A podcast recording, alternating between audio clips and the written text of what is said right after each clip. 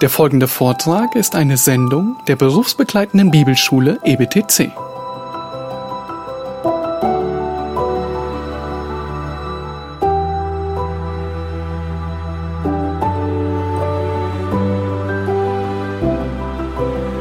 Ja, wir schlossen die letzte Stunde mit dem Vers 14 aus Hiob 26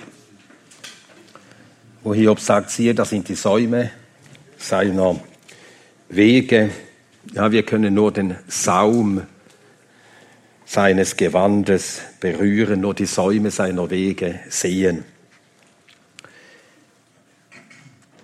Und dann sagt Hiob, wie wenig haben wir von ihm gehört und den Donner seiner Macht, wer versteht ihn? Oder wörtlich für wie wenig haben wir gehört, eigentlich steht da ein bloßes Wispern haben wir vernommen. Ein Wispern ist, was wir vernehmen. Nun, so musste natürlich Hiob reden, gemäß dem Stand der Offenbarung, die ihm zur Verfügung stand. Und wir können sagen, Gott hat uns mit seinem geschriebenen Wort seine Gedanken in Klarheit gegeben. Er sagt uns nicht alles, was wir wissen, gerne wissen wollten. Aber was er sagt, ist klar, ist deutlich. Doch auch das, was er uns offenbart, wir können es nicht ausloten. Wir stimmen ein in das, was Paulus, nachdem er das Heil Gottes im Römerbrief dargelegt hat, bekennt, o Tiefe des Reichtums, sowohl der Wege, als auch der Weisheit Gottes. Wie unausforschlich sind seine Gerichte, wie unausspürbar seine Wege. Unausspürbar. Das ist übrigens im Deutschen exakt das griechische an ex übersetzt. Wirklich. Das Deutsche kann das. Kann Wörter bilden, so wie das Griechische. Es gibt wenige Sprachen, also wenn von denen ich kenne, außer Deutsch gibt es keine, die so mächtig ist, Wörter zu bilden wie das Deutsche. Da kommt das Deutsche und das Griechische heran. Ja, unausspürbar. Das heißt, Spur, spüren, einer Spur nachgehen heißt ja spüren. Ausspüren, das heißt einer Spur bis zum Ende nachgehen und wir können es nicht. Es ist unausspürbar. Ja, so sind eben Gottes Wege. Und den Donner seiner Macht, wer versteht ihn? Ja, Gott hat uns gelehrt und offenbart seinen Zorn, den Tag des Zorns, sein Gericht im Zorn.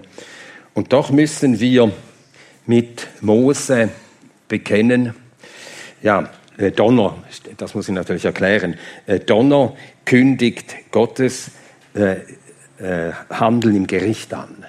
Donner. Donner steht für Gottes Handeln, begleitet Gottes Handeln im Gericht, wenn Gott seine Heiligkeit offenbart, herabkommt auf die Erde, am Berg Sinai, da war Donner, als er herabstieg in seiner Heiligkeit zu diesem Volk.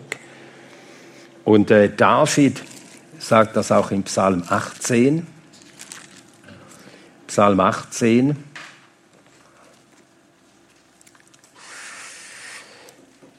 Dort, wo er bedrängt wird und dann zum Herrn schreit und der Herr eingreift und seine Feinde richtet. Und da steht, es donnerte der Herr in den Himmeln und der Höchste ließ seine Stimme erschallen. Hagel und feurige Kohlen. Donner, Hagel, feurige Kohle und dann kommen noch Blitze, Vers 15. Und er schoss seine Blitze und zerstreute sie. Und diese Dinge, dass die eben Gericht ankündigen und Gericht begleiten, also Gottes Handeln im Zorn begleiten, das lernen wir oder das finden wir bestätigt im Buch der Offenbarung, Offenbarung 4. Da heißt es im Vers 5, Offenbarung 4, Vers 5, aus dem Thron gehen hervor Blitze und Stimmen und Donner. Und das ist Gottes Ankündigung von den Gerichten, die über die Erde kommen werden, wegen der Weigerung des Menschen, Gott die Ehre zu geben, steht am Ende vom Kapitel 4, und wegen der Weigerung der Menschen, das Lamm Gottes anzunehmen, sein Werk anzunehmen. Und das kommt wiederholt vor im Buch der Offenbarung, dass vom Thron Gottes ausgehen Blitze, Stimmen, Donner und Hagel. Ja, also, wenn äh, Hiob fragt, wer versteht den Donner seiner Macht, das heißt so viel wie, wer, wer versteht, wie groß Gottes Macht ist, wenn er in seinem Zorn handelt. Wie es eben unsere Schuld verdient. Und äh, Mose, er muss bekennen, Mose, der Gott und den Gott kannte, was ja noch viel wichtiger ist, den Gott erkannte von Angesicht zu Angesicht, mit ihm sprach. Er fragt in Psalm 90, Psalm 90, Wer erkennt die Stärke deines Zorns? Psalm 90, Vers 11. Wer erkennt die Stärke deines Zornes und deinen Grimm, so wie er zu fürchten ist?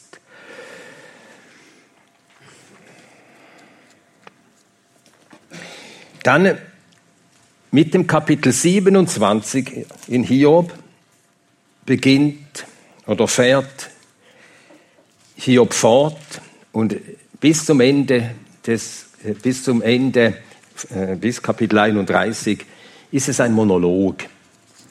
Also nicht mehr Antwort. Psalm 26 war noch Antwort gewesen, war Antwort gewesen auf äh, die letzte Rede Bildads und damit auch auf die Reden der Freunde. Und ab Kapitel 27 nach Bildad hätte ja Zophar kommen müssen, aber Zophar spricht nicht mehr. Seine dritte Rede bleibt aus und entsprechend steht im Vers 27 und Hiob fuhr fort. Also jetzt fährt Hiob fort, wo Zophar dran gewesen wäre. Wird also hier vermerkt eine Unregelmäßigkeit in dieser regelmäßigen, bisher regelmäßig so äh, dargelegten äh, Diskussion, der Verlauf der Diskussion. Und Hiob hob an und sprach, und nachher kommt, und Eliphas hob an und sprach, und Hiob, und wird immer der Name genannt, wer dran ist, aber hier steht, und Hiob fuhr fort, seinen Spruch anzuheben. Also er fährt fort, anstatt dass Zophar noch etwas sagt. Monolog.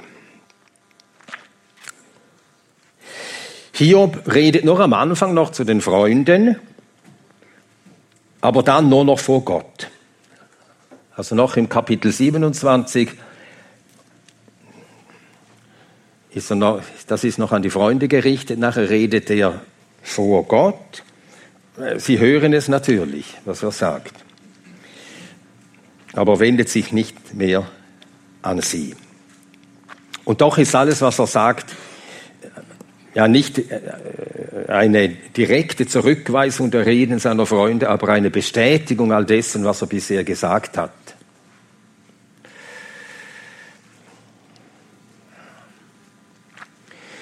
Der Ton in diesen Kapiteln ist ruhiger. Hiobs Sprache ist nicht mehr gereizt, sondern maßvoll, ruhig und maßvoll setzt er seine Worte. Und diese Worte, sie sind bewegend. Sie sind ergreifend. Und teilweise von äh, großer Erhabenheit.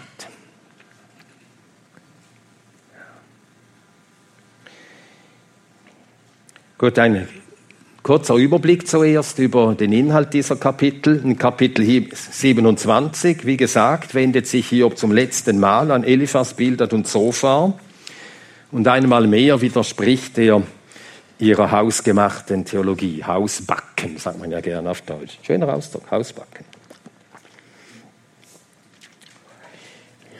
Und diese haben sie nie zurückgenommen. Sie haben bis am Schluss daran festgehalten, Hiob ist schuldig, er hat gesündigt, darum ist er von Gott gestraft. In Kapitel 28 dann redet Hiob von der Weisheit, die ihm und die uns Menschen fehlt. Er bekennt, dass er die Weisheit nicht hat, um sein Ergehen zu verstehen. Wo ist die Weisheit zu finden, fragt er. Und eine Antwort gibt er zwar, aber was er selber weiß, er kann es nicht anwenden auf sich. Also wo ist die Weisheit zu finden? Das fragt er in Kapitel 28. Äh,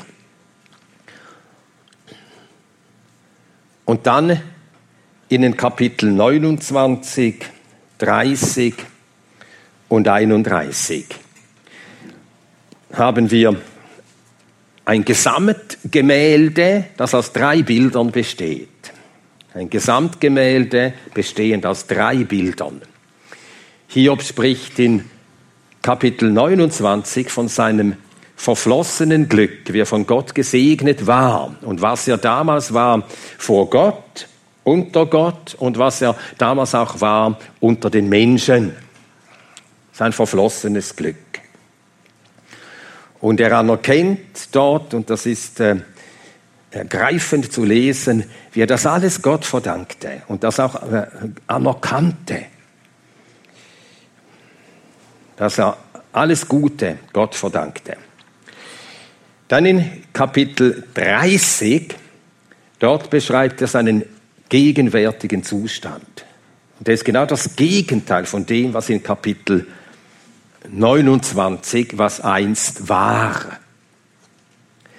Und dieser Gegensatz, eben, dass äh, seine helle Vergangenheit und nachher seine düstere, schwarze Gegenwart, dieser äh, diese Bilder, wenn sie so gegeneinander gestellt werden, erhöht jedes Bild die Wirkung des anderen.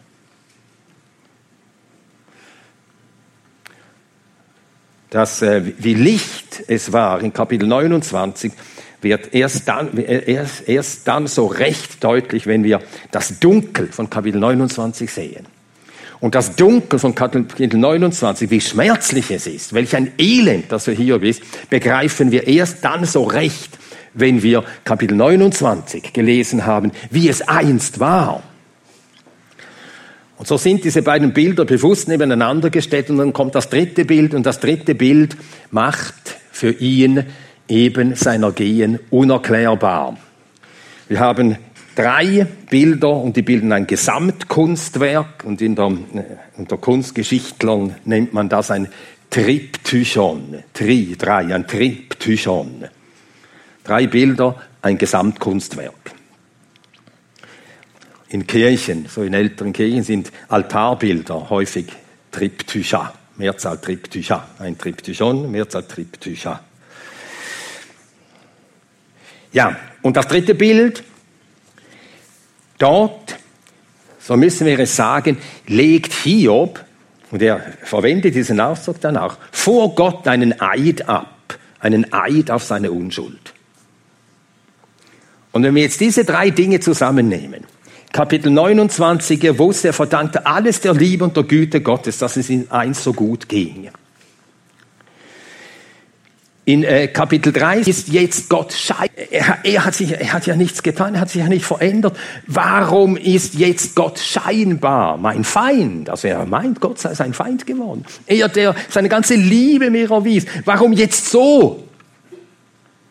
Und dann Kapitel 30. Ja, es wäre ja verstehbar gewesen, hätte ich gegen dich und gegen die Menschen gesündigt. Aber daneben muss er von sich selber halten und er legt eben diesen Eid ab in jeder Beziehung gegenüber Gott und gegenüber den Menschen, in allen Bereichen des menschlichen Lebens. Er nennt Punkt für Punkt diese Bereiche und schwört, ich habe nicht gesündigt. Und diese drei Tatsachen zusammengenommen, die äh, sind für, bilden für ihn dieses unlösbare Rätsel. Warum handelt Gott so an mir? Und entsprechend steht daneben am Ende von Kapitel 31, die Worte Hiob sind zu Ende. Jetzt weiß er wirklich nichts mehr zu sagen. Er kommt nicht mehr weiter. Ja. Das also ist die Bedeutung dieser Kapitel 27 bis 31 und besonders diese letzten drei. Die bilden den äh, logischen Abschluss dieser Kapitel 3 bis 31, die langen Dialoge die zu keinem Ergebnis führen. Bei niemandem. Die Freunde nicht, Hiob nicht. Gut, dann äh, schauen wir uns das Kapitel 27 an.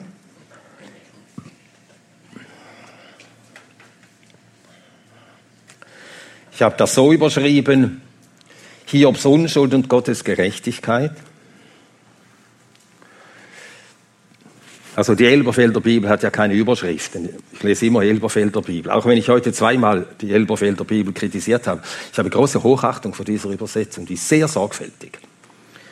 Und als ich das Buch Hiob vor ziemlich vielen Jahren auslegte und nachher auch ähm, das Hebräisch ins Deutsche übersetzte, da war ich sehr, sehr erstaunt darüber, wie, äh, wie äh, sorgfältig man das Hebräisch übersetzt hat. Aber jeder Übersetzer übersieht da und dort dann mal etwas. Ja. Also ist eine gute Übersetzung. Und äh, zum Guten gehört auch keine Überschriften. Es ist nämlich gut, keine Überschriften. Ja, man wird durch Überschriften immer beim Lesen in eine bestimmte Richtung gelenkt. Und das sollte eben nicht sein. Einfach Text lesen. Text lesen sollten wir. ja. Aber wir dürfen dann für uns Überschriften setzen. Das hat er ja geübt ein Jahr lang. Ich habe doch nicht falsch. Ist gut, dann muss man sich überlegen, was ist die Hauptsache in diesem Kapitel? Das ist gar nicht schlecht. Also ich habe das so überschrieben, Hiobs Unschuld und Gottes Gerechtigkeit. Und zuerst beteuert Hiob seine Unschuld, die Verse 1 bis 6.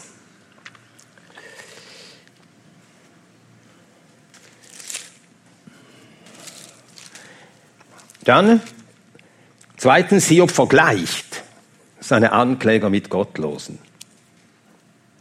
Hiob vergleicht seine Ankläger mit Gottlosen, die Verse 7 bis 10. Und dann drittens, Gott wird den Gottlosen richten, Verse 11 bis 23. Ja, er sagt zuerst, er beteuert seine Unschuld und bekennt damit, dass er wirklich schuldlos leidet. Und damit sagt er, dass seine Beschuldiger sich schuldig machen, wenn sie ihn der Schuld zeigen und keine da ist. Und dann bekennt er als drittes Gottes Gerechtigkeit, indem er das kommende Gericht über die Gottlosen ankündigt. Und das stimmt er ja mit seinen Freunden überein. Gott wird die Gottlosen richten. Nur, es ist ein Unterschied bei Hiob. Hiob sagt nicht, ihr seid diese Gottlosen. Er sagt einfach, ihr habt geredet wie Gottlose. Und nachher sagt er, das Ende der Gottlosen wird so sein. Also passt es nicht für euch, so zu reden. Er sagt nicht, sie seien Gottlose. Das haben sie vom Hiob gesagt. Aber er sagt das nicht. Wie Gottlose sagt er. Aber nicht ihr seid Gottlose. Gut, jetzt lesen wir das Kapitel, Kapitel 27. Und Hiob fuhr fort, seinen Spruch anzuheben und sprach, so wahr Gott lebt, der mir mein Recht entzogen hat und der Allmächtige, der meine Seele bitter gemacht hat. Solange mein Odem in mir ist und der Hauch Gottes in meiner Nase, wenn meine Lippen Unrecht reden werden und wenn meine Zunge Trug aussprechen wird, fern sei es von mir, dass ich euch Recht geben sollte. Bis ich verscheide, werde ich meine Unsträflichkeit nicht von mir weichen lassen. An meiner Gerechtigkeit halte ich fest und werde sie nicht fahren lassen. Mein Herz schmäht nicht einen von meinen Tagen. Mein Feind sei wie der Gottlose oder ist wie der Gottlose und der gegen mich auftritt wie der Ungerechte. Denn was ist die Hoffnung des Rochlosen, wenn Gott abschneidet, wenn er seine Seele herauszieht? Wird Gott sein Geschrei hören, wenn Bedrängnis über ihn kommt? Oder wird er sich an dem Allmächtigen ergetzen oder ergötzen? Ergetzen soll das eigentlich heißen. Hat nämlich mit Götzen gar nichts zu tun. Äh, Gott anrufen zu aller Zeit. Ich will euch belehren über die Hand Gottes. Was bei dem Allmächtigen ist, will ich nicht verhehlen. Siehe, ihr selbst habt es alle geschaut. Und warum denn schwatzt ihr so unnütz? Dies ist das Teil des gottlosen Menschen bei Gott und das Erbe der Gewalttätigen, das sie vom Allmächtigen empfangen. Wenn seine Kinder sich mehren, ja, das passiert, die Kinder der Gottlosen mehren sich auch, wenn seine Kinder sich mehren, so ist es für das Schwert. Und seine Sprösslinge haben nicht satt Brot. Seine übrig gebliebenen werden begraben durch den Tod und seine Witwen weinen nicht. Wenn er Silber aufhäuft wie Staub und Kleider bereitet wie Lehm, er bereitet sie, aber der Gerechte bekleidet sich damit. Und der Schuldlose und Schuldlose teilen sich das Silber. Er hat sein Haus gebaut wie die Motte und der Hütte gleich, die ein Wächter sich macht. Reich legt er sich hin und tut es nicht wieder. Er schlägt die Augen auf und isst nicht mehr. Schrecken ereilen ihn wie Wasser in der Nacht entführt ihn ein Sturmwind. Der Ostwind hebt ihn empor, dass er dahin fährt und stürmt ihn fort von seiner Stätte. Und Gott schleudert auf ihn ohne Schonung. Seiner Hand möchte er flüchtend entfliehen. Man klatscht über ihn in die Hände und zischt ihm nach von seiner Stätte aus. Ja, Hiob sagt hier wirklich, Gott habe ihm sein Recht entzogen. Und der Allmächtige meine Seele bitter gemacht. Ja, der Allmächtige hat das Leid über ihn verhängt, aber dass seine Seele bitter ist, das ist seine Schuld. Zuerst war seine Seele ja nicht bitter, als das Leid über ihn kam. Sie wurde bitter, als er sich innerlich dagegen auflehnte. Da wurde die Seele bitter. Das ist bei uns auch so. Wir finden nur und nirgends anders, nur dort Ruhe, Ruhe in der Seele, wenn wir uns Gott und seinem Schicken und seinem Fügen ergeben.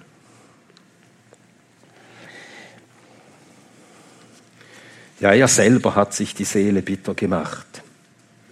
Und dann verteidigt er eben seine Gerechtigkeit. Nun, er ist aufrichtig. Denn er meint es natürlich so, ich habe keine Schuld auf mich geladen, dass diese Not, dieses Leiden erklärt. Das stimmt, das ist nicht deswegen. Gott hat ihn ohne Ursache geschlagen. Aber dass er dann äh, so weitreichende Aussagen über seine Gerechtigkeit macht, das haben wir schon gesehen, das muss man an ihm tadeln. Aber er kann nicht anders handeln, als er im Vers 5 sagt, fern sei es von mir, dass ich euch Recht geben soll. Das kann er nicht. Er müsste ja lügen. Einfach um sie zufriedenzustellen, kann er nicht sagen, ja, ihr habt Recht, ich habe gesündigt. Kann er ja nicht. Und die Freunde können von ihrer Sicht auch nicht weichen, weil sie eben sicher sind wegen ihrer Voraus Denkvoraussetzungen. Hier hat gesündigt, ist doch logisch. Und, und er gibt es nicht einmal zu. Und sie findet das empörend, dass er nicht nur Sünde versteckt und verdeckt, sondern auch noch verstockt ist. Ja, an meiner Gerechtigkeit halte ich fest und lasse sie nicht los, das verstehen wir auch. Aber er geht ja daneben so weit, dass er vor Gott sagt, ich bin gerecht. Und denn natürlich in dieser Sache war er schuldlos. Und äh, er litt all dieses Leid nicht, weil er irgendetwas verbrochen hatte. Aber als Adams Kind haben wir alle Teil an der Sünde und an den Folgen Adams und zu diesen gehören auch Not, Schmerzen, Schwierigkeiten, Schläge. Das ist ein Teil des Lebens des Sünders in der Welt. Und so sündigt Hiob mit seinen Worten, wenn er so redet. Und er sagt, mein Herz verschmäht nicht einen von meinen Tagen. Das sagt er im Vers 6. Mein Herz verschmäht, schmäht oder verschmäht nicht einen von meinen Tagen. Das heißt, ich muss keinen meiner Tage in meinem Leben äh, verurteilen und sagen, das war ein schlechter Tag, da habe ich wirklich schlecht gehandelt, das war schlecht hier, das war schlecht von dir. Das ist auch ziemlich viel allerhand behauptet. Und dann vergleicht er seine Ankläger, vergleicht sie mit Gottlosen. Das müssen wir beachten. Mein Feind sei wie der Gottlose. Wie der Gottlose. Aber ihr seid keine Gottlose, aber jetzt tut ihr wie Gottlose. Das ist ähnlich, wie Hiob auf seiner Frau sagte, du redest, wie die Törinnen reden. Er sagt ja nicht, du Törin, sagt er nicht, denn sie war es nicht. Aber da redete sie, wie Törinnen reden. Gottlos. Und dann spricht er vom Ende der Gottlosen. Ihre Hoffnung die wird, die zerschlägt sich spätestens dann, wenn Gott, Vers 8, abschneidet und seine Seele herauszieht. Nun, die Sprache im Buch Hiob, die ist einfach großartig. Sterben heißt, Gott schneidet ab und zieht die Seele heraus aus dem Leib. Und wir haben das alle noch nie durchgemacht, aber wir sind ein Mensch, eine Person, Leib und Seele. Es ist nicht so, dass nur die Seele unser Ich sei, sondern Leib, die Seele mit dem Leib. Mit dem Leib. Eine Einheit. Und im Tod wird das auseinandergerissen. Wir wissen nicht, wie das sein wird. Aber vielleicht wird das sehr schlimm sein. Schmerzhaft. Das wird auseinandergerissen, dass ein Leben lang eine Einheit war. Tja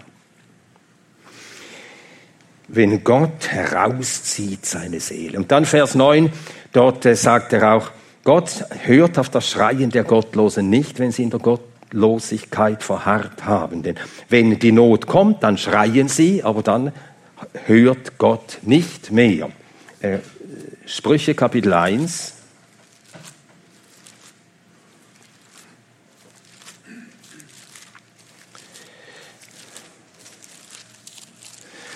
Ja, wir sehen, dass sehr vieles, was Hiob gelernt hatte und zu sagen wusste, wird bestätigt von anderen Autoren in der Bibel.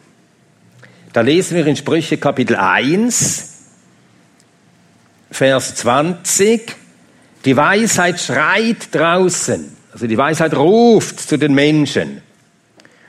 Sie ruft an der Ecke lärmender Plätze, da wo Menschen sind im Gewühl des Lebens. Gott redet beständig. Durch alle Wechselfälle des Lebens, durch alle Begegnungen im Leben. Er ruft. Die Weisheit ruft. Und was ruft sie? Kehrt um. Vers 23. Und dann Vers 24, weil ich gerufen und ihr euch geweigert habt, meine Hand ausgestreckt, das ist eben Gottes Geist ist da und wirkt mit seinem Ruf. Meine Hand ausgestreckt und niemand zugehört hat und ihr all meinen Rat verworfen habt und meine Zucht nicht gewollt hat, so werde auch ich bei eurem Unglück lachen, werde spotten, wenn der Schrecken über euch kommt. Wenn der Schrecken über euch kommt wie ein Wetter und euer Unglück hereinbricht wie ein Sturm, wenn Bedrängnis und Angst über euch kommen, dann werden sie zu mir rufen und ich werde nicht antworten. Sie werden mich eifrig suchen und mich nicht finden. Wenn Gott sich entzogen hat, kann man ihn nicht finden. Und genau das sagt Hiob. Hier wird Gott sein Schreien hören, das Schreien des Gottlosen, wenn die Drangsal kommt, denn dann schreit er. Erst dann, vorher nicht. Kann er am Allmächtigen seine Lust haben? Kann der Mensch dann sagen, ja, jetzt will ich Gott lieben? Nein, dann kann er es nicht mehr.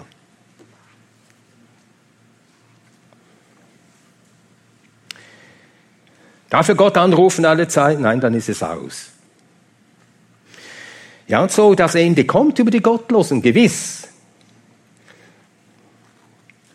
Aber das Teil der Gerechten und der Gottlosen in der Zeit, Das kann man nicht einfach ablesen daran, wie es ihnen ergeht, ob einer gerecht oder gottlos sei, an seinem äußeren Ergehen, an Wohlfahrt oder an Mangel. Aber das Ende ist, dann kommt alles ins Lot, dann wird alles gerecht gerichtet. Und so wird Gott den Gottlosen gerecht richten, wie wir in den Versen 11 bis 23 gelesen haben. Und dann fällt alles zusammen. Nun, es klingt fast, aber es ist nicht Zynismus, es ist einfach biblischer Realismus. Biblischer Realismus. Wenn äh, Hiob hier sagt, und wir werden das bestätigt finden ähm, in, den, in einem Psalm, wenn Hiob hier sagt, Vers 14, wenn seine Kinder sich mehren, so ist es für das Schwert. Psalm 92, Vers 8.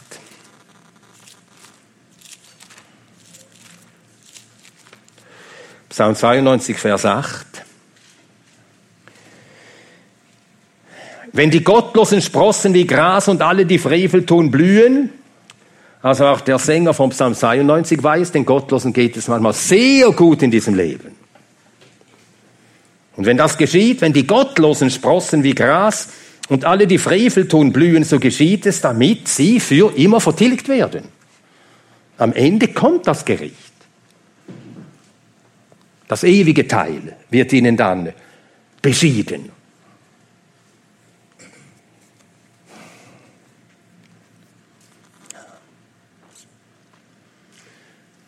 Gott gibt ihm, Vers 13, Hiob 26, 13,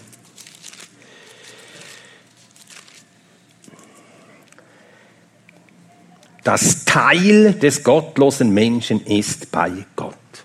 Dann bekommt er sein Teil. Nun, Gott gibt ihm auch sein Teil im Leben, aber nachher gibt er ihm sein Teil in der Ewigkeit.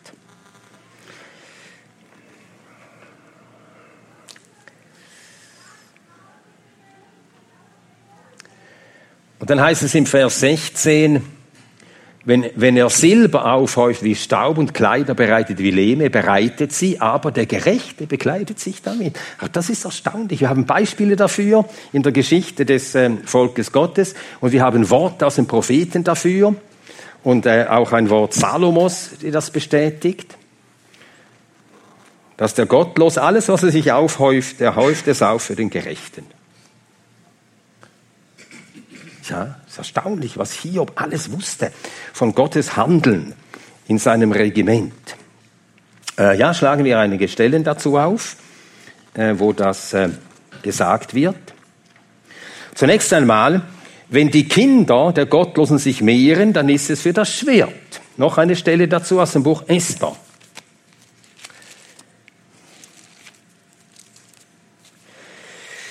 Da haben wir Haman, und Gott hat diesen Haman groß gemacht, gab ihm große Familie, gab ihm im Reich große Ehre, eine hohe Position. Esther 5, Vers 11, und er rühmt sich seiner Größe. Esther 5, Vers 11, Haman erzählte von ihnen, erzählte ihnen von der Herrlichkeit seines Reichtums und der Menge seiner Söhne und wie der König ihn groß gemacht habe. Die Menge seiner Söhne. Wenn die Kinder sich mehren, es ist für das Schwert. Und wir lesen von den Söhnen Hamans in Esther Kapitel 9 in den Versen 6 bis 10. Da steht die Juden, Vers 7 steht, sie töteten Parjandat und Dalphon und Aspat und Porat und Adalia und Aridata und Parmashta und Arisai und Aridai und Vayesata. Ganz fremdländisch, exotisch klingende Namen. Für jedes hebräische, oh, ganz komische Namen, das ist persisch. Die zehn Söhne Hamans, des Sohnes Hamedatas, des Widersachers der Juden. Ja. Dann das Silber und die Kleider des äh, bösen Haman, die fielen Esther und dem gerechten Mord hörte dem Haman. Also Silber und Kleider hat Hiob gesagt, aber eben was ihm gehörte, dem Haman gehörte, das fiel Esther und Mordecai zu. Esther 8. An jenem Tag gab der König Ahasveros der Königin Esther das Haus Hamans, des Widersachers der Juden. Und Mordecai kam vor den Juden, denn Esther hatte ihm mitgeteilt, was er ihr war. Und der König zog seinen Siegelring ab, den er Haman weggenommen hatte. Also er bekam dessen Position und er gab ihn Mordecai. Und Esther setzte Mordecai über das Haus Hamans. Ja, schlagen wir auf Sprüche 13, Vers 22.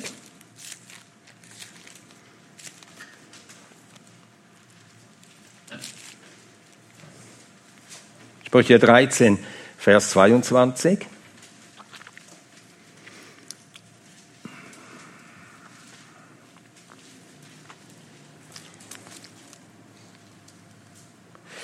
Das Gute vererbt auf Kindeskinder, aber der Reichtum des Sünders ist aufbewahrt für den Gerechten. Und dann Jesaja 23, 18.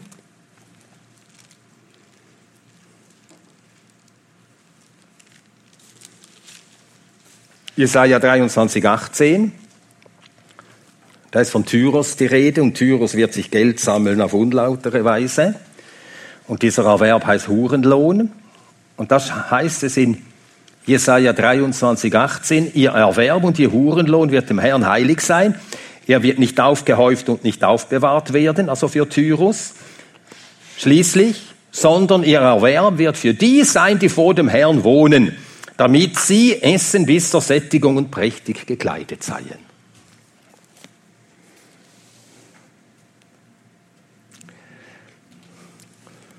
Und dann die Häuser der Gottlosen, die mögen noch so groß und prächtig und prunkvoll sein. Sie sind nicht besser als das Haus einer Motte. Hiob 27, 18, er hat sein Haus gebaut wie die Motte und der Hütte gleich.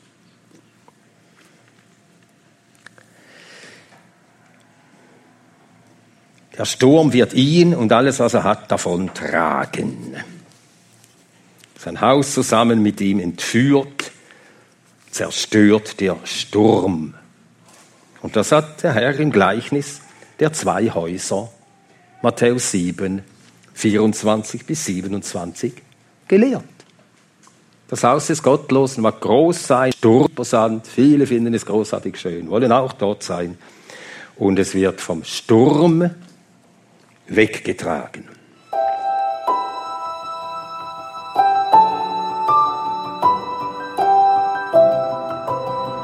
Diese Sendung war von der berufsbegleitenden Bibelschule EBTC. Unser Ziel ist, Jünger fürs Leben zuzurüsten, um der Gemeinde Christi zu dienen.